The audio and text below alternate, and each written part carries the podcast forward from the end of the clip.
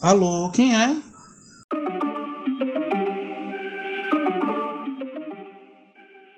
Projeto contemplado pelo Prêmio Jaime Sudé de Patrimônio Cultural da Fundação Gregório de Matos, Prefeitura de Salvador, por meio da Lei de Emergência Cultural de Blanc, com recursos oriundos da Secretaria Especial da Cultura, Ministério do Turismo, Governo Federal.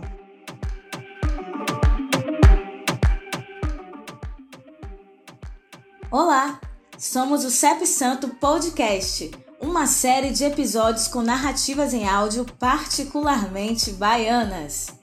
Se você chegou até aqui, é certo que tenha vindo pelos dois atalhos mais prováveis. O primeiro deles, pela leitura do QR Code nos arredores de algum dos prédios mapeados no centro da capital baiana, ou por uma segunda via, Talvez você tenha chegado direcionado por conteúdos de divulgação nas nossas redes sociais.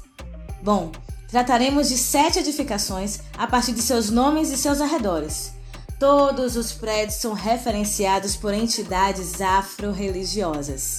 Portanto, seja muito bem-vinda, seja muito bem-vindo.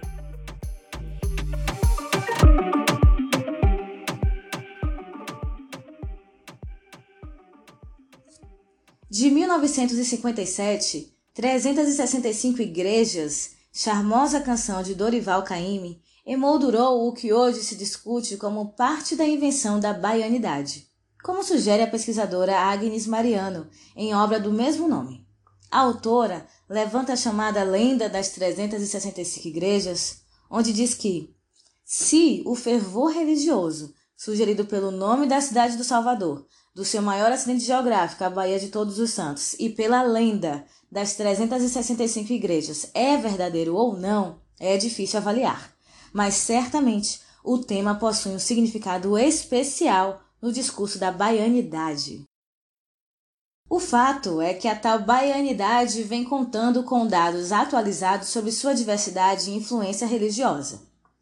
O que nós, como população de Salvador e seus visitantes, até 2007 pouco sabíamos e que foi revelado pela pesquisa Mapeamento dos Terreiros de Salvador, desenvolvida pelo Centro de Estudos Afro-Orientais da Universidade Federal da Bahia, é que 1.296 terreiros de Condomblé estavam espalhados pela cidade já naquela década.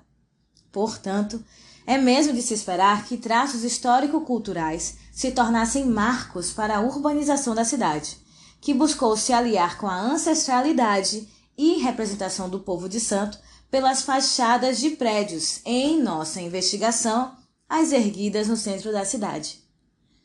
Os próximos sete episódios são um convite para trafegar pelos logradouros da região do centro histórico da capital baiana, entre as avenidas Joana Angélica e Avenida 7 de Setembro, para, olhando para o alto, identificarmos edifícios como o Orixá Center, Oiá, Oxóssi, Ossan, Ogum Onirê, Oxalufã e Oxumaré, monumentos nominais afrodiaspóricos em Salvador. De licença poética a licença poética, a composição caimiana, que também tratou de exibir a cultura negra local, nos inspira a compreender que, a respeito dos prédios com nomes de orixás mapeados, acontece que são baianos. Integram o CEP Santo. Cristiane Crino, Diego Vale, Hugo Mansur, na pesquisa de conteúdo.